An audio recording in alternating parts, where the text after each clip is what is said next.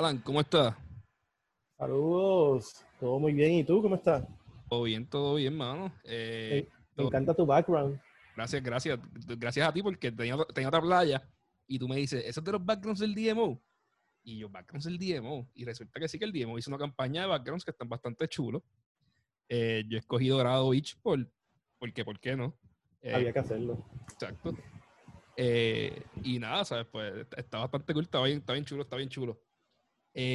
Mano, gracias por venir de nuevo. Yo te, yo te escribí hace como una semana porque primero había pensado en ti durante el COVID, porque tengo una amiga que trabaja para esta compañía de, de jewelry, de, joyas, y sumiendo un día con ella, en un, en un hangueo, eh, me está hablando de que montó una página web para, para, la joyería y que está vendiendo un montón de chavos. O sea, pero miles de dólares largos en, en joyas en tres semanas. Y yo, ya, en serio. Y me dice, sí, No, es, no es ni cerca lo que vendemos en la joyería de San Juan, pero es, it's money coming in, ¿sabes? Me aseguré mi trabajo.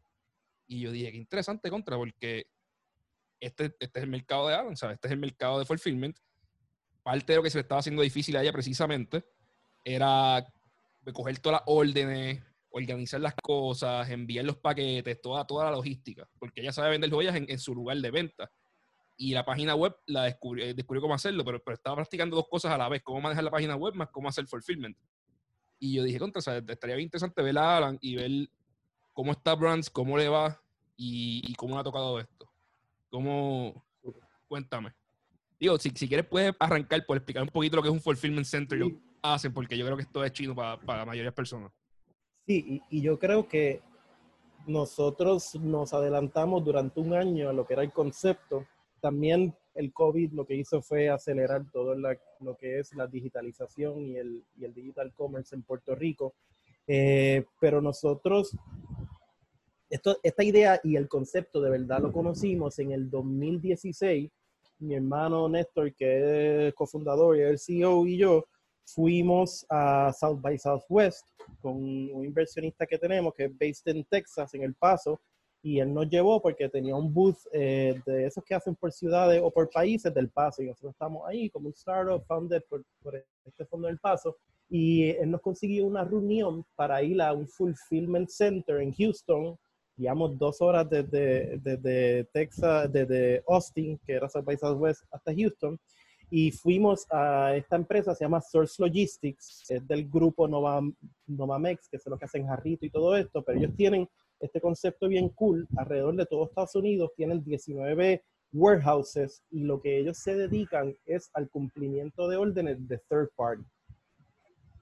Mucha gente cuando digo lo más parecido es FBA, que es Fulfillment by Amazon, pero no entienden, pero es bastante simple. Amazon tiene una modalidad que si tú le envías el inventario a uno de sus almacenes, ellos te hacen todo el trabajo de sacar el producto del rack, ponerlo en una cajita, ponerle bubble wrap y enviarlo y hacen todo ese trabajo. Entonces ahí nosotros nos dimos cuenta que, existía este modelo, pero de verdad vimos la oportunidad eh, hace dos años atrás, cuando la compañía de comercio y exportación empezó un programa eh, eh, bajo lo de Puerto Rico Emprende. En ese momento, el licenciado Gerandi era el que estaba encabezando y él estaba bien, bien metido en lo que era comercio digital, trajo gente de Shopify, de Canadá, Puerto Rico, dar charlas. Y nosotros empezamos, él yo daba la parte del fulfillment, porque tenemos experiencia, hacíamos un montón y, junto con Jorge Herrera, que es el manager del Fulfillment Center, fuimos alrededor de muchos pueblos a estos talleres donde la primera parte era ayudar a las pymes a hacer una tienda en Shopify y la segunda parte recibir charlas de mercadeo, eh, email marketing y de fulfillment en la parte nuestra. Entonces empecé a darme cuenta que mucha gente en Puerto Rico estaba abriendo sus propias tienditas en Shopify pero nosotros sabemos que, que, el negocio de e-commerce es, puro economics, es una fórmula. Eh, mientras más bubble wrap, mientras más tape, mientras más cajas tú compres, pues los precios son menores y el profitability al final es, mucho más importante. Empezamos a entender que si todas estas personas hacían su proceso por separado, de verdad no iba a haber un ahorro eh, y pues no es una manera de hacerlo profesionalmente. Paralelo a eso, aprendí que la CCE y Pritco tienen un montón de warehouses en Puerto Rico que no se usan para nada. Son miles de, pies cuadrados vacíos Eh, y empezamos a, pensar por qué nosotros no hacemos algo con estos espacios, como que nos fuimos el viaje de hacer quizás fábricas para los productos que nosotros vendíamos y sabíamos que tenían más inventario, pero en ese mismo momento, que fue antes de María, el gobierno de Puerto Rico hizo un push para traer a Amazon a Puerto Rico. Estoy seguro que tuviste el video de, todo el mundo del gobierno tratando de traer a Amazon. Llega María, Amazon se va para otra ciudad, pero en ese momento fue como que un aha moment. Y me recuerdo, y siempre lo digo, y hay gente que se molesta y le causa controversia, pero un viernes, como a las 10 de la noche, escribí un email súper largo con una presentación que hice en un par de horas al licenciado Jim Gerandi y le dije, no te preocupes de Amazon, vamos a hacer esto nativo para las pymes de Puerto Rico a precio súper barato. Fast forward, ocho meses de negociación con la CFE para ver cómo íbamos a hacerlo, eh, se dio. Y, y, lo que nosotros construimos, un espacio, está en la zona libre de comercio de Guaynabo, con 13.700 pies cuadrados, y está bajo un MOU que nos obliga a nosotros a dar servicio a, a precio de descuento mucho más barato de, de, lo más cercano que hay en Puerto Rico y los fulfillment centers en Estados Unidos para nosotros atender a las pymes que querían dedicarse a exportar a Puerto Rico. ¿Qué nosotros hacemos ahí? Nosotros tenemos un espacio bien grande con más de 40 racks y en esos 40 racks hay productos de diferentes tiendas eh, que son Shopify o WooCommerce mi, mi, equipo, que ya hace el fulfillment de las órdenes de Brands of Puerto Rico, Brands of Dominican Republic, pues nosotros nos conectamos a tu sistema con Warehouse Management System y cada vez que llega una orden, yo voy, busco el producto, lo pongo en una caja, lo envío. ¿Y qué significa esto para una marca? Todo lo que es ese dolor de fulfillment, de ir al correo o que el correo venga a tu casa, si es que puede, pues se lo quitamos para que estas personas se dediquen 100% en vender para darte una idea de los precios, por cada pick and pack, que la industria pick and pack es literalmente yo hacerte la caja, buscarte los productos y hacerte la caja, nosotros estamos cobrando dos. La competencia más cercana en Puerto Rico cobra cinco. Eh, ustedes cobran dos dólares y la competencia más cercana cobra cinco dólares. Sí. Entonces, hemos dedicado, ¿sí? Pero eso es un mundo de diferencia. Tú sabes, cuando, tú estás hablando de, de, de productos que te pueden costar 10 dólares, 12 dólares, 15 dólares, tú quitarle 3 dólares al producto, te aumenta 20, 30% tu margen de ganancia. El, el, rack, que son cuatro shelves, que son 12 por 3 pies, nosotros lo damos a 400 mensual. So, tú puedes tener tu pequeño mini almacén por 400 mensual y nosotros, como empezamos a unir todos estos clientes bajo la misma cuenta de shipping que yo tengo en FedEx, FedEx me está dando hasta 75% de descuento second en Estados Unidos y Puerto Rico. Ese, e, ese descuento yo se lo paso transparente al, al cliente, que, que, no le, que no nos sacamos ganancias ni, ni nada. Entonces, estamos dándole la oportunidad a todas estas pymes que están empezando en el mundo de e-commerce a, a, que puedan hacer fulfillment hasta más barato que contratar a una persona, porque obviamente si tú tienes mil órdenes, pues me vas a pagar dos mil dólares, porque hiciste mil por dos, pero si tú tienes 10 órdenes, pues solamente me pagas 20 pesos y, y, así puedes desde una chiquita hasta una mediana poder, eh, nada, empezar a crecer y eso te permite y te libera espacio para tú meter la marketing, a mejorar el producto. Llevamos haciendo eso durante hace dos años, pero obviamente el COVID fue bien interesante porque el COVID empezó a, a mover a todas las marcas tradicionales de Puerto Rico a lo que es digital.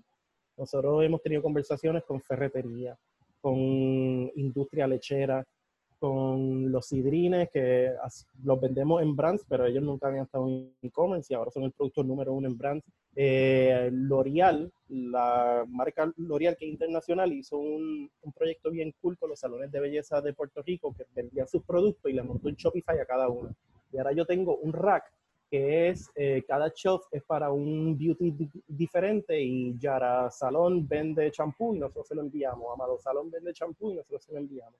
Entonces tenemos un montón de productos que nunca pensamos que íbamos a trabajar, pero de momento toda esta movilización eh, y las agencias de publicidad empujando a sus clientes para ir direct to consumer, pues de momento hace sentido tener este espacio en Puerto Rico y, y, eso es lo que estamos haciendo.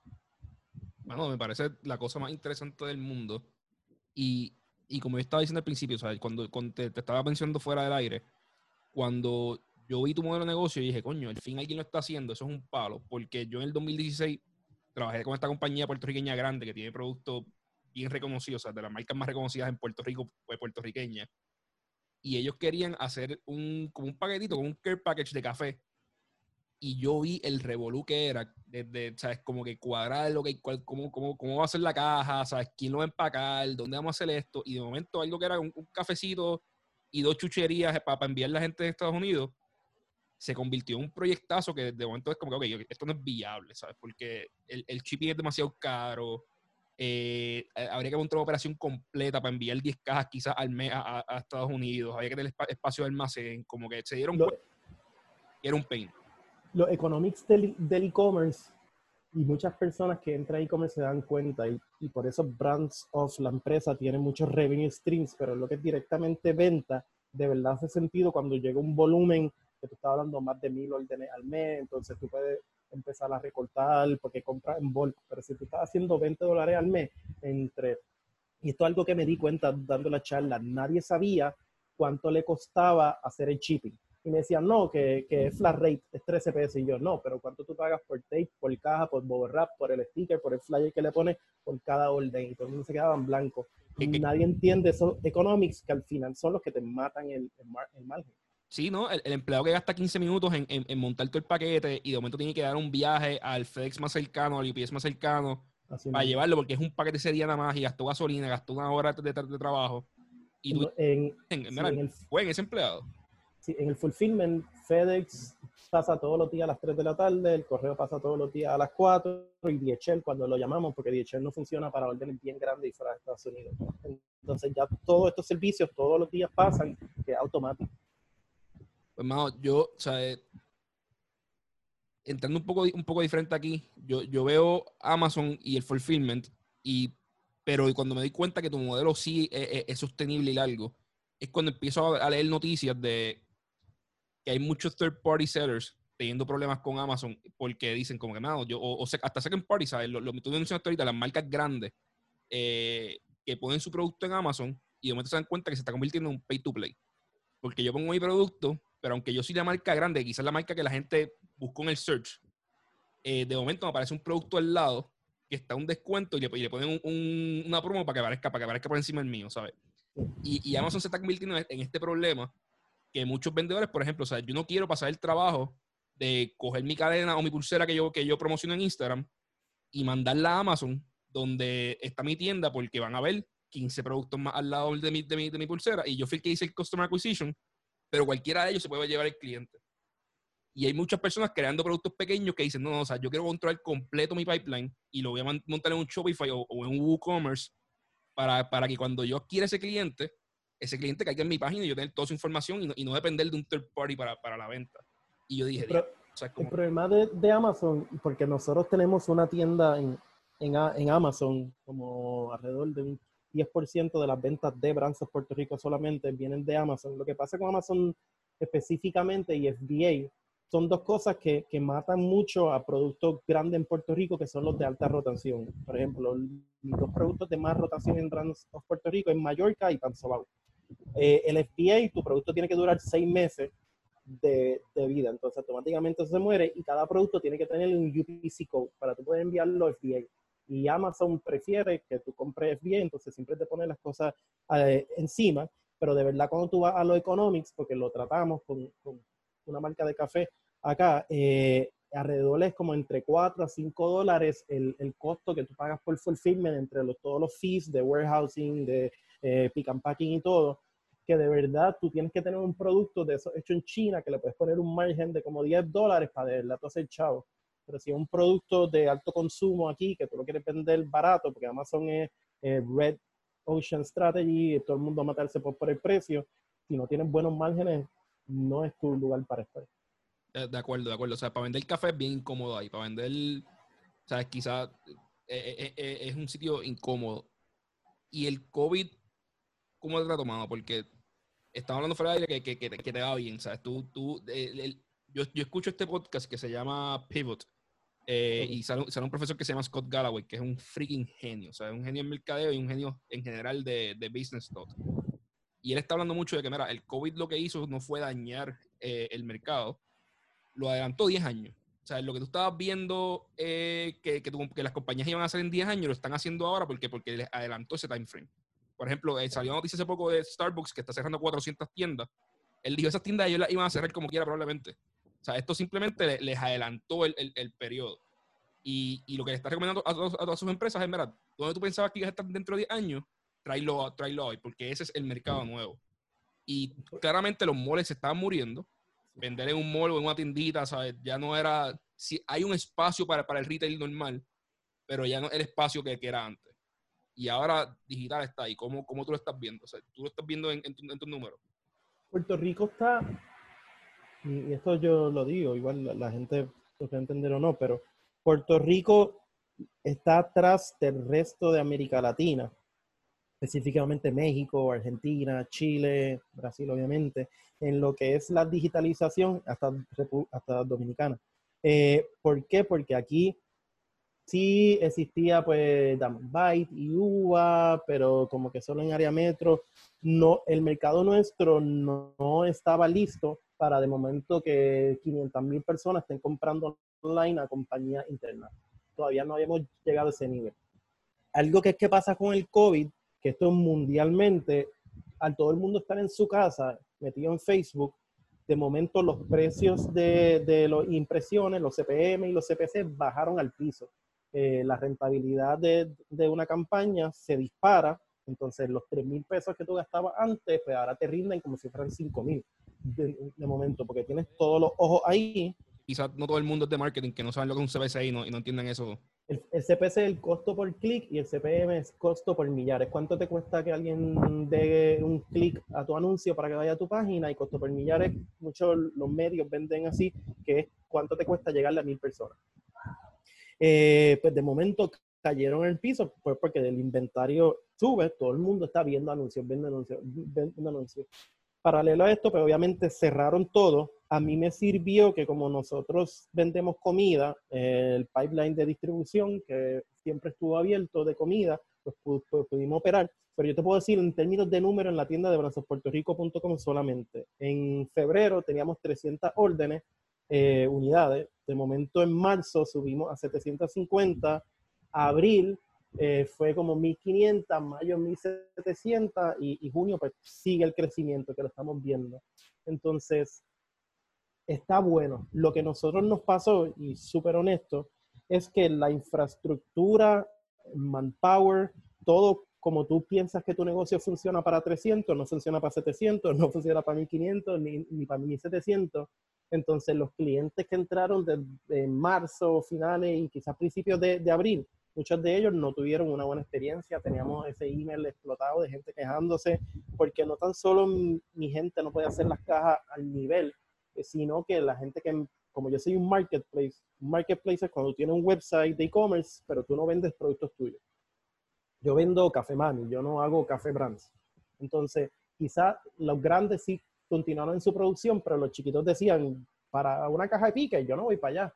Entonces, la experiencia fue bien mala y, fue un problema que para nosotros reaccionar tuvimos que tirar chavo al problema. Eh, subimos la, gente en el almacén de tres personas a diez personas, que también ahí ve un poco el lado positivo. Mm, tenemos gente que eran bartender y los votaron, tenemos gente de universidad que no estaban en la universidad y no tienen que hacer con su vida y le estamos dando trabajo ahora. Eh, entonces tuvimos que beef up todo lo que es la operación y empezar a pensar de qué maneras podíamos trabajar más rápido. Empezamos a comprar mucho más inventario para poder go to market. Logramos bajar de 7 a 10 días a 4 a 5 días la entrega porque todo el mundo, tú ves que la gente te escribe, yo estoy comprando porque tengo hambre y no quiero salir de mi casa. Otra cosa que nos ayudó mucho y es que aunque los supermercados locales en el área metro tienen una infraestructura de, delivery, quizás la tecnología es súper buena, pero la infraestructura de sus tiendas no pudo con la demanda y por eso, por ejemplo, yo trataba de hacer una compra y me decían 20 días te llega. Y la gente empezó a buscar opciones y gracias a Dios, pues, Francia Puerto Rico fue una opción y lo veo, por ejemplo, nosotros subimos un average cart, que significa cuánto es el promedio que alguien gasta, de 30 dólares a 40 dólares.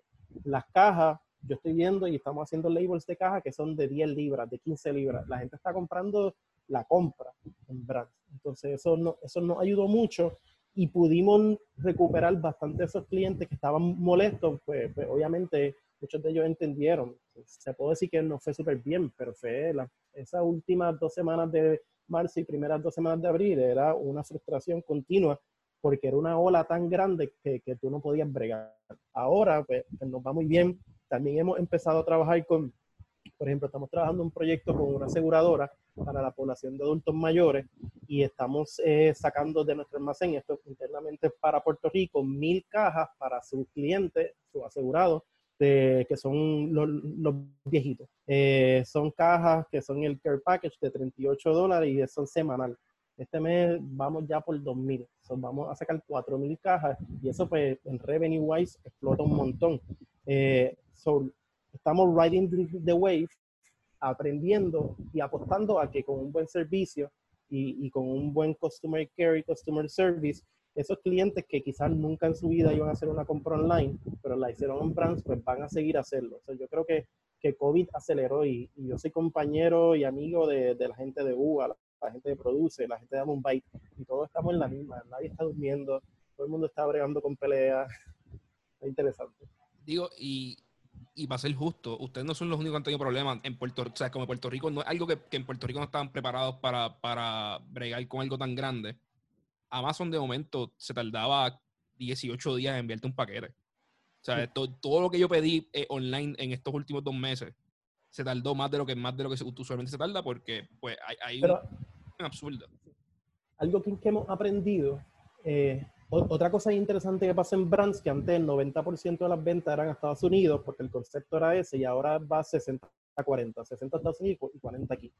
En Puerto Rico hay un problema, y es que nosotros no sabemos escribir bien las direcciones, o las direcciones que nos dicen están bien mal. y te lo digo, porque pasa un montón y, y, por ejemplo, FedEx no envía PO Box, todo lo que son carreteras, barrios, kilómetros y todas esas cosas se pierde y el correo puede estar dando una semana esa caja y la gente empieza a, criticar, no, porque Brand se está tardando. Y tú le tienes que decir, mira el tracking number, mira el tracking history, yo te lo envié dos días de que tú compraste. Y estamos reeducando a las personas porque de verdad, y por ejemplo, nosotros eh, FedEx y el correo va, pero hay veces que nosotros tenemos que ir a las 6 cuando cerramos, porque tenemos tantos paquetes, y yo voy al correo ahí al lado de Plaza La América y atrás parece una zona de guerra. Eh, el volumen que esa gente está trabajando es demasiado.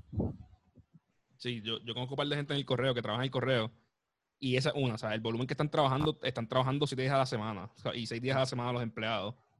Y segundo, me dicen que es un nightmare la entrega. O sea, yo conocí a alguien que, que, que, guiaba los carros y me dijo, mira, yo me fui porque es que no había forma. O sea, la única gente que sabía dónde eran los sitios eran los que llevaban yendo allí por, por décadas.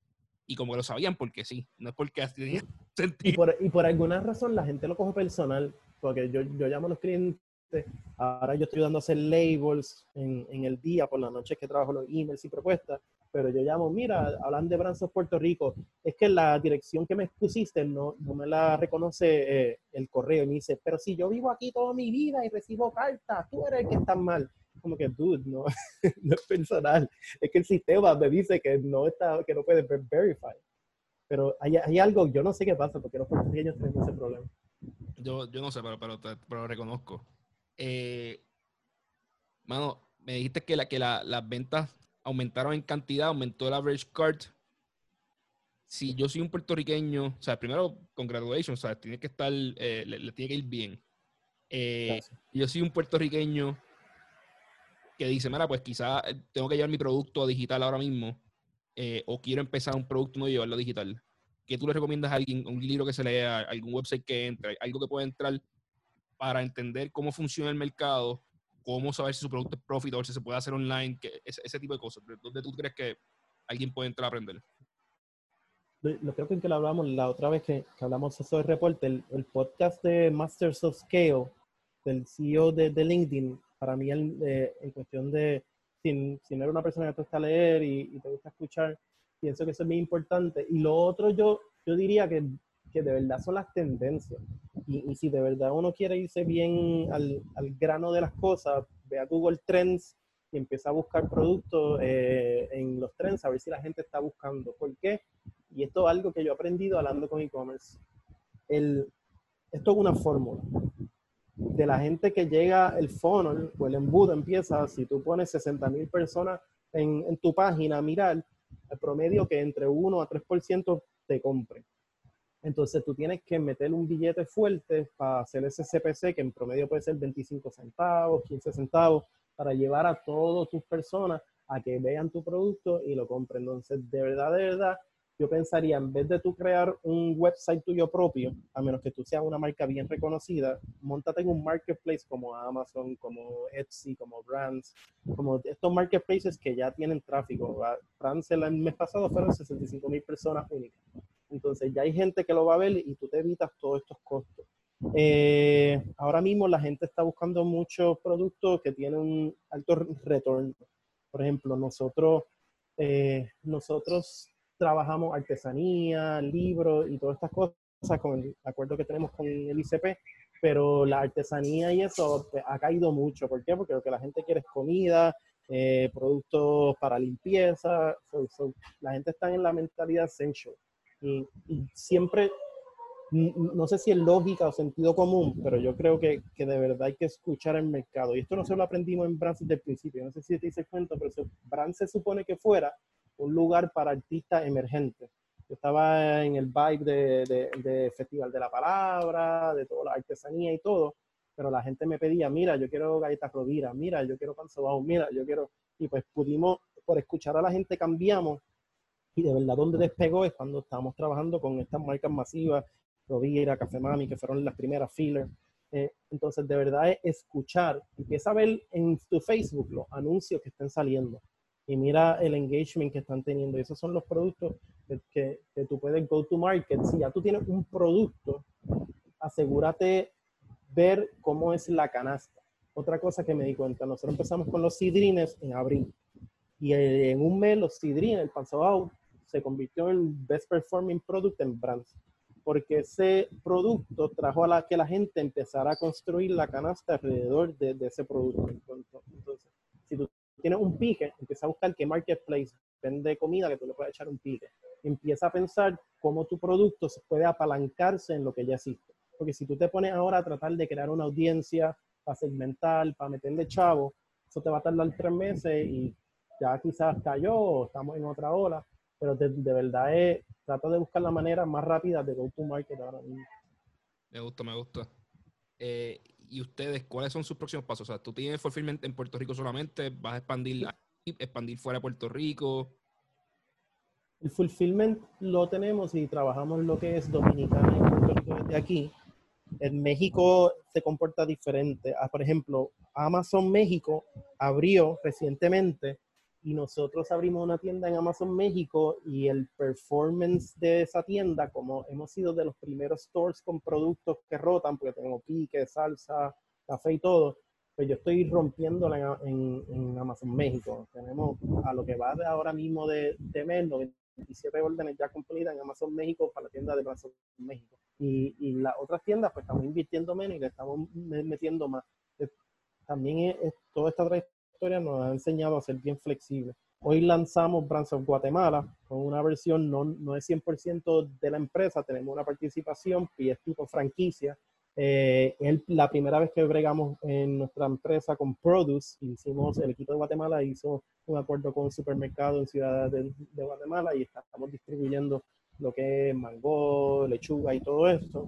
Eh, pero de verdad, de verdad, donde nosotros nos queremos enfocar en seguir haciendo partnerships, como lo que te dije, estamos trabajando con, la aseguradora, estamos launching out pronto un programa eh, municipal donde ayudamos a los empresarios por municipio y a los mismos municipios a ver todo un dashboard económico de las ventas que entran y salen, trabajando con, con la industria de farmacéuticas para cómo llevar el direct to consumer strategy de sus medicamentos. Entonces, las herramientas que nosotros hemos creado, porque mucha gente piensa que Brand solamente es un web, una página para comprar, pero tú sabes, tiene toda la parte de Business Intelligence, que el reporte pues está vendiendo, marcas que no están ni en Brand se lo están comprando, eh, todo lo del fulfillment, todo lo que es el, conocimiento nuestro de mercadeo, cómo todo esto se puede apalancar a todos estos big players que quieren entrar lo más pronto posible al comercio digital. Y yo creo que, que ahí es donde está el futuro tanto en crecimiento exponencial en revenue de la empresa, como nosotros empezar de verdad, por ejemplo, ya yo estoy de que si me entran tres clientes más, yo tengo que hablar con la CCE para ver si cogemos el almacén del lado, porque ya se está llenando. Entonces, estamos viendo que, que la manera de crecer es más quizás servicios y, de qué manera podemos ayudar al ecosistema y a la industria local a seguir creciendo. Y, y no sé, no sé si me puedes contestar, pero, pero son, son, son profitable on per basic, eh, como que por, por, unidad que están vendiendo, ¿cómo, cómo, está, cómo les va? ¿O están Si tú, si, no, si, si, tú rompes los mercados, eh, ya, para darte idea, los últimos tres meses nosotros vendimos más que vendimos todo el 2019. En, sí, está bien loco. Puerto Rico está super performing, super profitable. Pues, hay markets ahora México pues está más creciendo, Dominicana todavía no es profitable, Guatemala todavía. Entonces, es importante sí ver toda la empresa, pero cuando te va a los economics, pues cada market, eh, el fulfillment center de por sí ya es profitable con los clientes que, que tenemos y todo. todavía, todavía Brands of Holding tiene partes que tiene que crecer para hacer profit, pero si al momento llega alguien y nos dice quiero comprarle estas unidades de negocio, hay unidades de, negocio que sí son profit. Yo creo que eso es una lección y lo veo mucho, con, nosotros estuvimos en Paralel y en Guayacán, veo mucha gente que está con sus tiendas de e-commerce y solo se enfoca en vender en, la tienda de e-commerce. Y yo digo, tienes que empezar a ver cómo tú diversificas eh, tus revenue streams y no, olvídate de que yo te lo diga, mira Amazon, si tú miras los lo economics de Amazon, por 10 años perdieron y chavo en el e-commerce, cuando hicieron chavo de verdad fue en el WS, que son los servidores y otros servicios que dan. Y, en la compañía Mercadeo, que, que tú sabes, el, el, third biggest marketing company del mundo después de, de, de Google y Facebook. Eh, pero sí, ¿sabes? De acuerdo. Amazon, Amazon utilizó su, su, inteligencia de negocio para hacer unos side streams que son espectaculares. Y son, Incluso ahora está analizando productos que venden mucho y ellos lo están haciendo bajo Amazon Basics, su, propia marca. Que, que quizás hay mucha gente que me dice, ¿por qué tú no tiras tu propio café y todo eso? Quizás lo vamos a hacer en un futuro. Ahora mismo no están los planes, pues, porque vemos mucha oportunidad a, a no tan solo la venta del producto, sino el mercadeo de las marcas. Yo trabajo directamente con, con, los brand managers, hasta con los CEOs. Y, por ejemplo, yo no, yo no voy a Sam's como competencia nuestra y compro un montón de cajas de algo y, lo vendo. Yo establezco presupuestos de publicidad donde la marca invierte, hacemos campañas juntas, tenemos marcas que han instalado pixeles, Facebook Marketing, tú instalas un pixel y tú puedes ver todo lo que pasa en, su perfil de, de brands y las marcas están analizando sus estrategias de mercadeo por lo que pasa dentro de brands, que es un nivel que, que nunca hemos visto, pero estamos abiertos a trabajar directo con las marcas. Entonces, esa parte del negocio nuestra sigue creciendo, que son advertising plans, eh, y es donde de verdad ahí es que va a haber el profitability.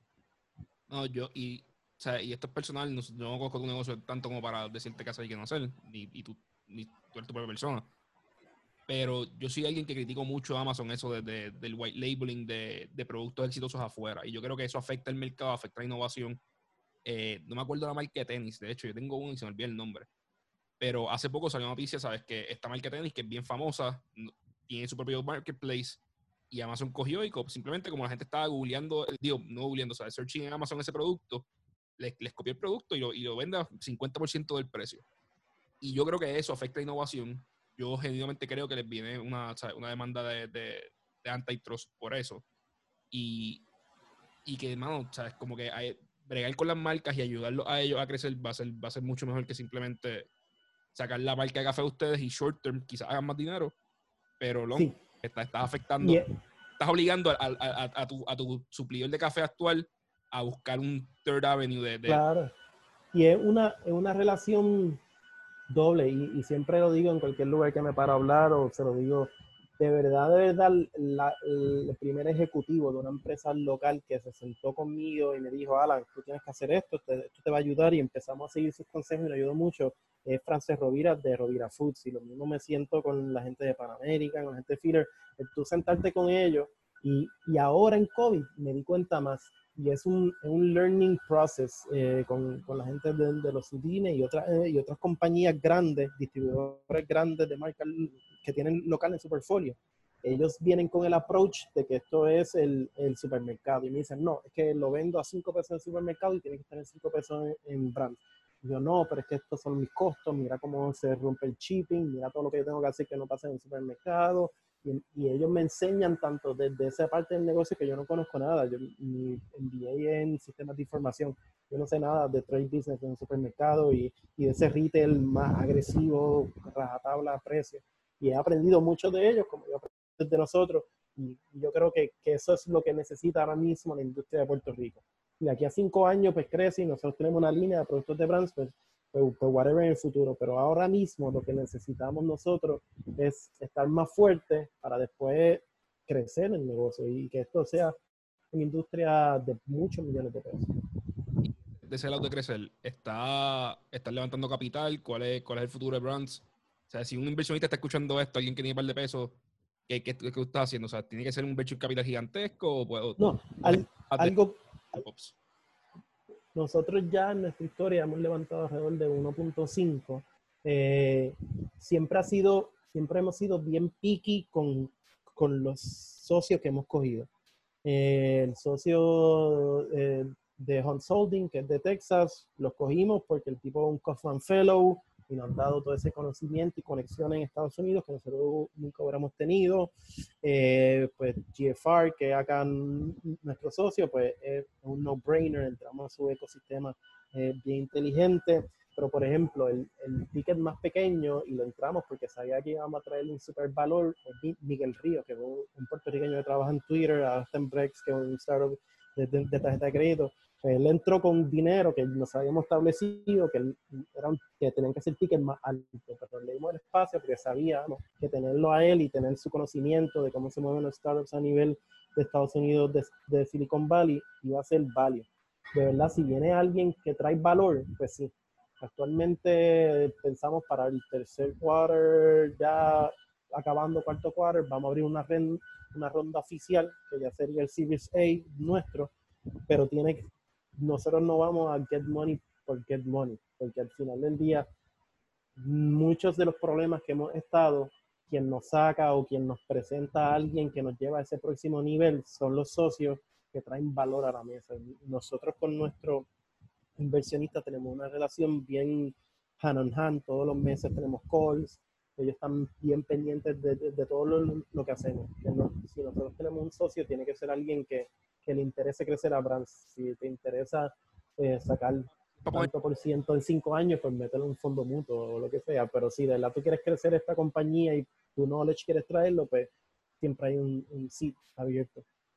Super cool, super cool. Y, no, me imagino que, que, que lo mismo compañías que están vendiendo a través de brands lo, lo, lo, van a mirar bien de cerca porque Puerto Rico es un sitio bien difícil alocar capital en cantidades grandes y estas compañías pues lo ven, mira, esto es un marketplace que, que, mm. están vendiendo a través de ellos, que que les y, y, hemos demostrado, para si me están escuchando inversionistas, van a saber que esto, el card nuestro es alrededor de 125%, que es el compound annual growth. Todos los años nosotros duplicamos las ventas. Este año ya vamos incluso a, a triplicar y, y, maybe pasar el, la, la, cifra del, del millón en ventas.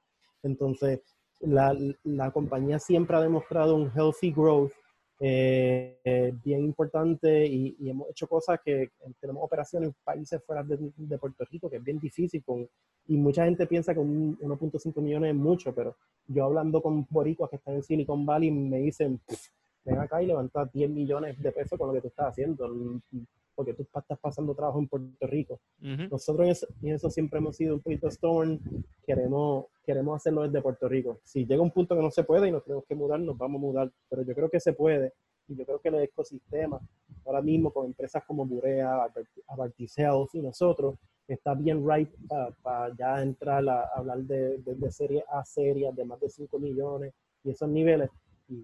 Si estamos aquí es por todo el proceso que estamos haciendo, entonces estamos ready. Estaba hablando con la CEO de Abartis hace, hace poco para, para otra cosa, ¿sabes? No, no, era un podcast. Ella es mi héroe. No, mano, o sea, impresionado, ¿sabes? Como que genuinamente la que entrevisté para este podcast también, eh, que deben llamarla. Ella estuvo en el, en el programa de Slane de Stanford con mi hermano, para los, los CEOs de Latino. mi hermano y ella estuvieron en la clase pasada. Pero sí, ellas fueron del, de mi mismo cohort de, de Parallel y somos súper panas y hemos llorado juntos, vacilado juntos. Y, yo creo que es cool lo que está pasando en Puerto Rico. Burea acaba de levantar dos millones de pesos también. Eh, y yo, yo lo que estaba diciendo era eso mismo, era como que me gusta que los, los startups que han logrado levantar capital les va bien porque crea una confianza en, en, en, el, en, el, próximo, en el próximo cohort de que, ah, mira, sí, aquí se puede meter un millón de pesos y, y, estar safe, ¿sabes? Como que... el backtrip, el, sí, el backtrip de, de, eso es, pues, también es la presión.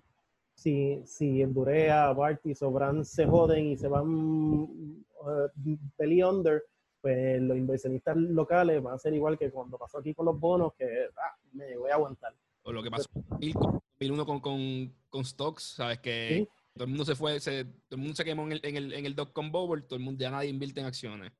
De momento se quemaron. Todo el mundo está viendo, todo el mundo está viendo a ver qué pasa con estos primeros stars que se le metió el chavo. Pero, pero que es bueno porque ¿sabes? Hasta, hasta donde yo puedo ver les va, les va súper bien. Eh, y, y, el ecosistema ayuda un montón. Por ejemplo, la conexión con la aseguradora fue a través del programa de, eh, que tiene Parallel para acompañar compañías grandes con pequeñas. Gracias a Cristina Tamayo, si está escuchando. La gente de Guayacán siempre me está mandando leads y, presentando gente. Como que everyone is rooting for us. yo creo que eso es súper bueno y saludable. De acuerdo, de acuerdo. Y, más que lo, lo, lo, que lo que te iba a decir, yo, o sea, yo estaba hablando con ella y yo, mira, yo estoy loco o sea, yo sé que todos ustedes aman sus compañías, pero yo estoy loco por un exit. Porque el, primer exit que salga bien, simplemente va, a setearlo. Primero, va, a devolver capital al, al, ecosistema, por lo cual va a haber más capital para reinvertir, eh, ¿sabes? Con, con buenos retornos. Y segundo, lo demuestra, ¿sabes? Ya no, ya no es un test case, ya no es chavos que están, que están ahí con un valuation que no es líquido, sino, mira, ¿sabes? Alguien, alguien logró montarlo, logró salir y, y yo estoy loco. deseo, Sí, el deseo más grande mío, porque de, las tres empresas estamos hablando y, la nuestra, eh, cuando nos grabamos desde Parallel, Parallel invirtió en nosotros con un fondo que, tiene.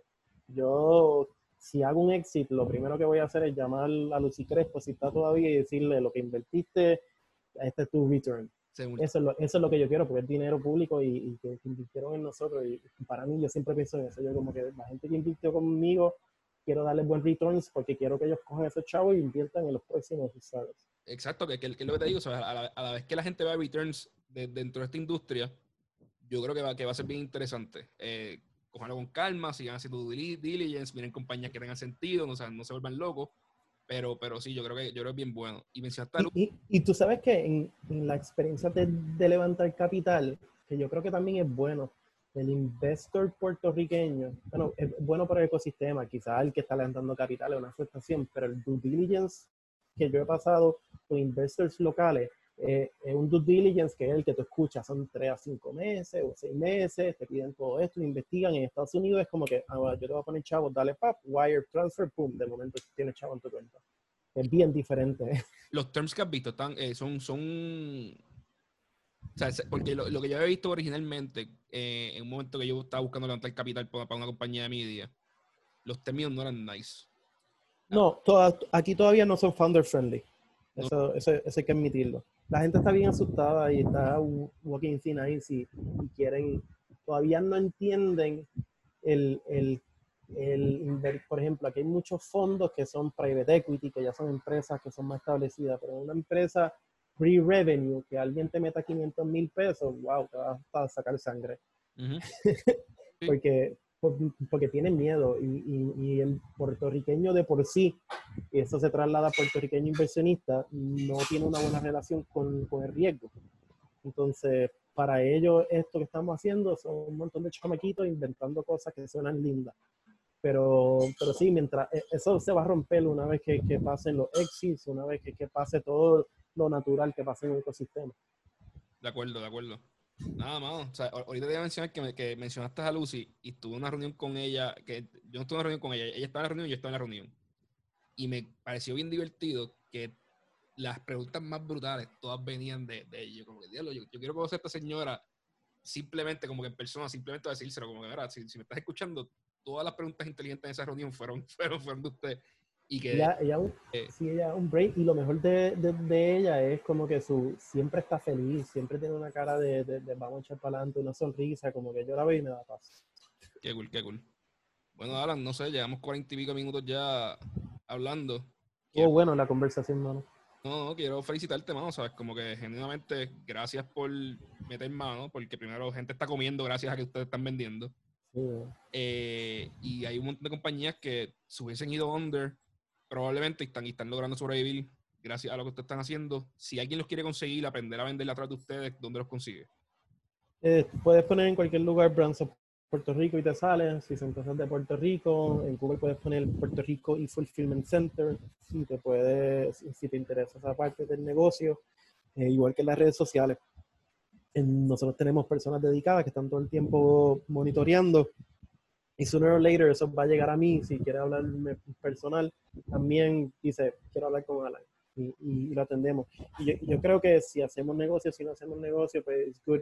Pero, pero estamos cambiando la manera que el puertorriqueño compra y los inversionistas ven a los startups y los startups mismos se comportan en un periodo de tres meses por esto del COVID. Y, y ahora de momento esto de, esto de este ecosistema de startup hace sentido y, y es, el momento para nosotros shine. Y, yo creo que todos los startups, que todos hemos pasado las vicisitudes de este crecimiento loco que, ha pasado, pero hemos sacado cara, todavía no ha pasado una crisis grande y se las pasaron, pues la, la hemos podido sobrepasar bastante bien, que, que, también como parte del ecosistema y lo veo desde fuera, súper orgulloso, mano. Yo soy del segundo cohort de Parallel y yo dije, esto lo van a matar el próximo año. Y mira dónde estamos ahora. Yo, o sea, yo, yo también, yo lo vi originalmente y yo, eh, esto pues, hay dos o tres ahí que, que, más o menos tienen algo. Ahora veo ese cohort tuyo y yo digo, como de contra, mano, o el modelo de Abartis está hermoso como se ve, lo que ustedes están haciendo está súper cool. Eh, y son cosas que son exportables y que si no lo estuvieran haciendo ustedes, estaría, estaría entrando alguien de afuera de Puerto Rico a montarlo mismo en Puerto Rico porque simplemente es un modelo que tiene sentido. Así que me gusta que los chavos se y que lo puedan exportar y dar esos servicios afuera y, crecer aquí en Puerto Rico. Claro. Pues nada, Alan. Eh, Puerto Rico, B-R-A-N-D-S of Puerto Rico. Lo buscan en cualquier parte de, internet. Yo soy Edgardo Vicenti. Esto fue Economía con Calle. Nosotros nos encuentran en Spotify, en YouTube, en Facebook o en la página de Jay Fonseca. Muchas gracias. Hablamos, Alan.